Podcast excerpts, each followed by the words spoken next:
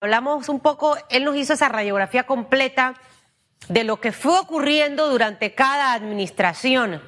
Y perdimos 10 años, y hablo de 10 años recapitulando lo que usted mencionaba, administración Ricardo Martinelli, administración Juan Carlos Varela, toma de decisiones probablemente equivocadas en otras administraciones, pero ahora le corresponde al presidente actual Laurentino Cortizo enfrentar este problema, arriesgarse y tomar decisiones eh, complicadas y difíciles, esas que dicen a veces los políticos, es que eso tiene un costo político.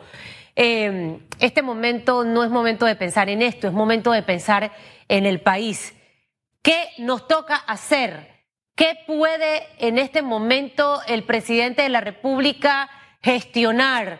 Diálogos, hemos escuchado muchas iniciativas de diálogo por la Caja del Seguro Social, pero ninguno avanza como debe ser, señor Tribaldo. Eh, algo puntual que en realidad que en este momento tiene que hacerse, ¿qué sería? En primera instancia hay que eh, abrir, la, abrir la información y ser lo más transparente posible. Eh, esta administración en, en enero de este año tuvo la valentía de informar qué fue lo que pasó durante el año 18 y 19. En el año 18, efectivamente, tal como lo habíamos pronosticado, hubo un déficit de 48 millones de dólares que lo había negado el presidente de ese entonces y que en el año 19 hubo un déficit de caja de 249 millones de dólares. O sea que en total casi 300 millones de dólares en déficit de caja en esos dos años que no se quisieron informar en su momento al país. Y en el mismo momento, en esa, información que ellos transmitieron, dijeron que solamente había dinero en la reserva para poder pagar pensiones hasta el año 2023, noviembre del 2023. Entonces, ante esta situación, decidimos, decimos, bueno, hay que empezar a, prepararnos para hacer un, una estrategia para resolver este problema rápidamente. Eh, ellos nombraron un comité asesor eh, que solamente lo instalaron, pero nunca más lo volvieron a, llamar. Claro. Y eh, soltaron la información de los años 2018 no auditados y, y, esta semana que acaba de pasar acaban de sacar los informes financieros del año 2019 no auditados para que sean auditados por la Contraloría General de la Señor Tribaldo. desde entonces se debió haber llamado a la Junta Técnica Actuarial, que es la, por ley, la que debe de, uno, sustentar los déficits que hubieron para que el fondo que creamos en la ley 51, para en caso de que se produjera un déficit, se pudiera utilizar esos casi 300 millones de dólares, pedírselos al Banco Nacional para poder eh, suplirnos esa plata porque nos hizo falta. Eh, eh, tuvimos que, usar nuestra reserva, o la Casa Social tuvo que usar su reserva para poder resolver el problema esos dos años. Entonces, eh, eh, eso es importantísimo y eso solamente por ley lo puede decidir eh, la Junta Técnica Actuarial, que son independientes, no son empleados de la Caja del Seguro Social. Luego, esa misma Junta Técnica Actuarial, una vez le entreguen los informes financieros y las corridas internas de la Caja del Seguro Social, ellos lo evalúan y las auditan. Y en base a eso, ellos hacen sus corridas y ellos pueden decirnos qué es lo que hay que hacer para poder salvar la caja de seguro social, para poder hacer eh, eh, eh, estable financieramente. Señor Rivaldo. entonces, lo que tienen que hacer ahora mismo es reunirlos y que ellos hagan esos dos puntos para poder sustentar al Banco Nacional la entrega de los casi 300 millones de dólares del fondo financiero que, que hay alrededor de 1.355 millones en este momento en el banco y también que puedan, puedan presentar una propuesta. Esa propuesta que ellos presenten, en base a esa propuesta hay que llamar entonces al diálogo nacional para que ese diálogo nacional discutamos la propuesta que deben incluir las medidas paramétricas y eh, en qué, en cuánto está el Estado, el gobierno dispuesto a aportar todos los años para poder cubrir los déficits que se van a presentar si no se hacen los cambios paramétricos. Señor Tribaldo. esta situación es lo que estamos esperando que, esperamos que cuando se esté llamando ese diálogo nacional, el presidente esté clarito que para poder comenzar a hablar hay que ir con algo que sirva de base para poder discutir y decir, bueno, con las computadoras, no quieres aumentar la duración, porque mira, esto es lo que pasa, señor gobierno, usted está dispuesto a pagar 800 eh, millones de dólares o 900 millones de dólares todos los años para poder salvar problemas, o, si no quieren aumentar el número de cuotas, o si no quieren, y a buscar el balance en que el Estado, por un lado, los trabajadores y los empresarios, que somos los patronos, que pagamos cuotas también, igual que los trabajadores, podamos buscar una solución para que podamos hacerlo sostenible claro. en un país. Señor Tribaldo, varias de las cosas que mencionó. Lo primero es que yo quisiera entender como panameña por qué no se abre esa información, por qué la información no ha estado compartida, o sea, cuál es el temor de esconder esos estados financieros que lo hemos visto a lo largo de los, de los años. O sea, ¿por qué ocurre esto? Lo segundo, eh, una de las dificultades y la que usted señala para poder arrancar en realidad como se tiene que arrancar este tema es obviamente eh, tener esos estados financieros auditados. Entonces se dice, sí los tenemos, están hasta el 2019, eh, pero esa información que se tiene hasta el 2019 es la correcta, es la real, es la transparente. Eh, ¿Por qué este tema de, manejar con tanto hermetismo los estados financieros y, tampoco logro entender estos tres actuarios que son independientes, eh, que están dentro de, esta gran tarea de las auditorías internas de la Caja del Seguro Social? Eh, siento que uno no los conoce, no hablan, no hay comunicación. No sé si eh, se establece que tiene que haber una comunicación hermética solamente con la Junta Directiva. Veo que la Junta Directiva los ha citado, no acuden. ¿Qué ocurre? Para entender esto, porque en cualquier empresa una cosa como esta, privada, no, no se da, señor Tribaldo. O sea, si yo quiero conocer los estados financieros de mi empresa, los pido y me los tienen que dar. Y los contadores o todo el personal de contabilidad al final tiene que responder mis memorándums si yo solicito una reunión. Pero en la caja parece que ocurre todo lo contrario. Usted que conoce este tema, ¿por qué pasa esto? Bueno, rápidamente, eh, ¿por qué esconder los estados financieros? Esa ha sido una práctica de todos los gobiernos porque eh, eh, en la medida que mantienen desinformada, desinformada a la población, nadie les va a llamar la atención. Así que este, la excusa ha sido, desde el año 2012 hasta, hasta, hasta hace recién unos meses atrás, ha sido de no, eh, no se pueden publicar los informes financieros porque no están auditados. Bueno, yo sé que en el año 2017, porque tengo copia de ese informe, la Contraloría General de la República hizo la auditoría hasta los años 17 y se encontraron 84 hallazgos. Esos 84 hallazgos se les mandó a la Caja de Social para que ellos hicieran los ajustes contables que, eh, que representan los hallazgos para efecto de resolver eh, y poder tener, eh, continuar con los informes financieros auditados. Este, todavía los informes financieros auditados, ya, ya debidamente ajustados, no los conocemos, se debió haber eh, realizado esos ajustes, el informe financiero del 2018 o ahora el del 2019 que acaban de entregar el viernes pasado a la Contraloría General de la República para que ellos los auditen. Este, es, eso es para poder publicarlos pero para poder hacer las corridas que debe hacer la Junta Técnica Actuarial, no requieren estar auditados. No necesitan estar auditados porque la ley no lo indica.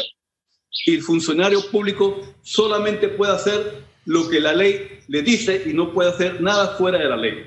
Entonces, si, no, si la ley no dice que tiene que estar auditado, ¿por qué no le entregan y citan a la Junta Técnica Actuarial para que le entreguen los informes financieros no auditados y le entreguen las corridas actuariales de los internas de la Caja de Seguro Social para que ellos puedan hacer su labor de, auditar esas corridas y a la vez eh, poder eh, presentar propuestas de solución.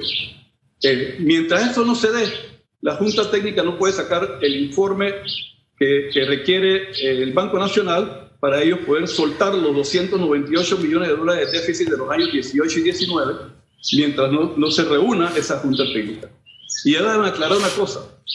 Esa junta técnica en noviembre mandó una carta a la junta directiva diciéndole que necesitaban que le entregaran esa información para ellos poder hacer sus evaluaciones y corridas correspondientes para ver si había que ajustar las medidas paramétricas como aumento de la edad de jubilación, aumento de cuotas o la disminución de la tasa de reemplazo o cuánto es lo que el gobierno tendría que aportar para que evitar un descalabro financiero en el país. Y el presidente de la junta directiva salió en televisión y en los medios de comunicación regañando a los, a los, a los miembros de la junta técnica actuarial porque a ellos nadie les pidió su opinión. cuando ellos lo que estaban pidiendo, por favor, entréguenos para poder cumplir con lo que dice la ley. Claro. Y el señor salió por un lado regañándolo. Ahora dice que nos está llamando. Hasta donde yo tengo entendido, no la había llamado hace dos o tres semanas atrás. A no ser que ahora, a última hora, en la corredera, se hayan decidido llamarlo. Pero, eh, eh, este, por favor, necesitamos que ese grupo de personas que ya lo define la ley, los dejen trabajar, entreguen la información, no tiene que estar auditados y ellos, miren, los informes auditados no van a mejorar la situación de la caja de seguro social. Claro. Créanme, yo he sido, yo he sido empresario toda mi vida por más de 40 años. Yo he estado en juntas directivas de bancos, en junta directiva de compañías de seguros, en junta directiva de muchas otras empresas. Y los informes financieros nunca, nunca son mejorados por la auditoría. Al contrario, cada vez que se auditan siempre hay un ajuste, pero para abajo, nunca para mejorar. Ahora, si lo que ellos pretendían es que con informes financieros auditados se iban a mejorar las cifras, eso no es así. Por eso es que la ley fue sabia al decir que no hacen falta que, que, tienen que estar auditados para poder hacer las corridas que requieren los idóneos, las personas que saben. Esto es una, esta es una ciencia muy especial. Claro. Todas las compañías del mundo, públicas y privadas, todas las compañías de seguro del mundo tienen que usar los informes o las corridas actuariales y financieras para poder eh, eh, eh, asegurar a una persona por, para un incendio o, por, por el seguro de vida o para el seguro del carro o para lo que sea. Señor Tribaldo. cuando tú aseguras, tiene que tener un informe actuarial que te sustente. Señor Tribaldo. hay que dejarlo para que entonces, en base a eso, perdón, claro.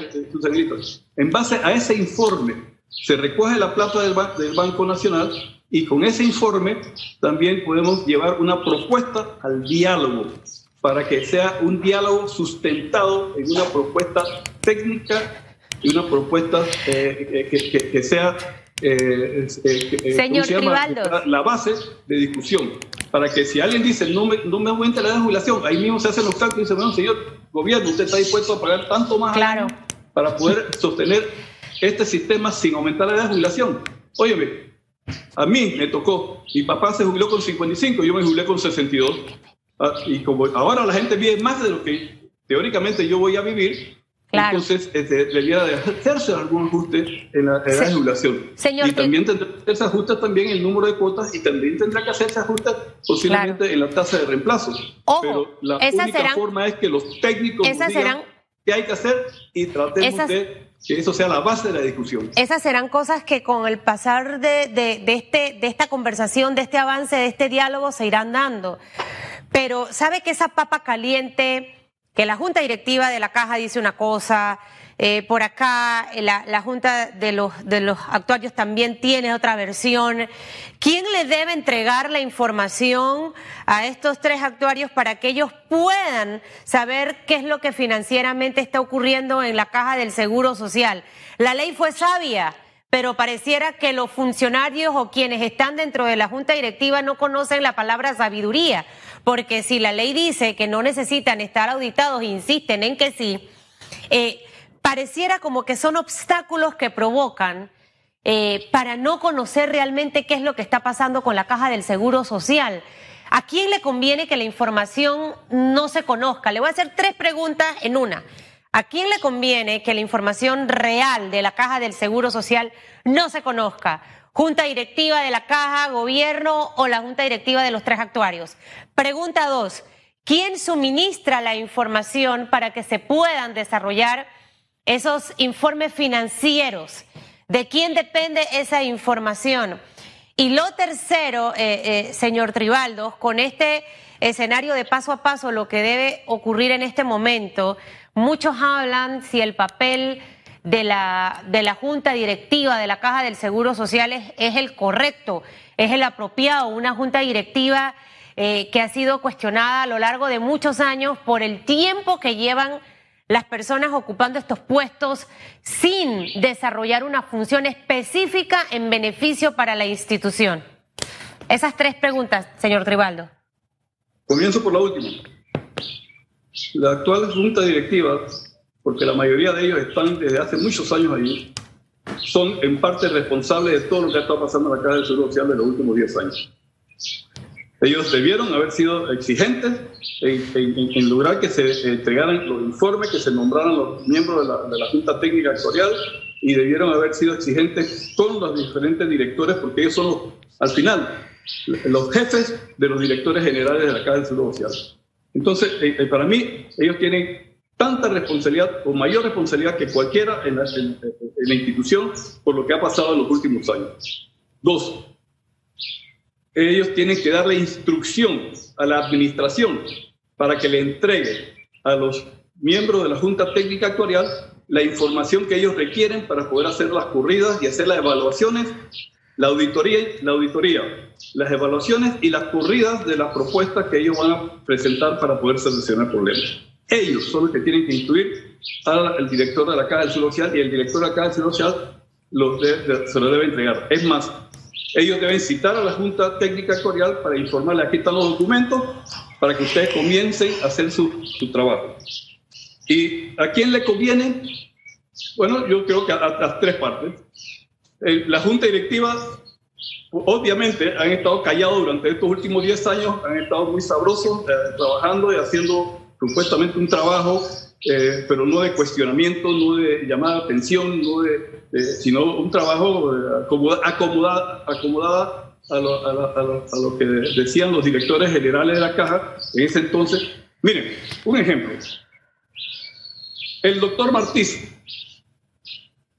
un día antes de, su, de, su, de, su, retiro, de su renuncia, él informó en una entrevista que le hizo un canal de televisión él ya estaba cansado de la cantidad de gente que le estaban mandando los políticos para que sean nombrados en la Caja del Seguro Social, que, no eran idóneos, ni se, y, dice, ni siquiera sirven para mensajería.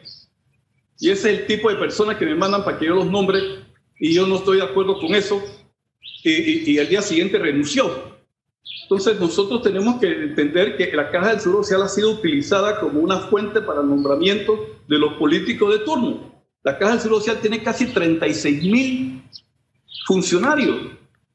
Y escuché a un director general en algún momento decir que van el 25% podría no estar trabajando y la caja trabajaría muchísimo mejor.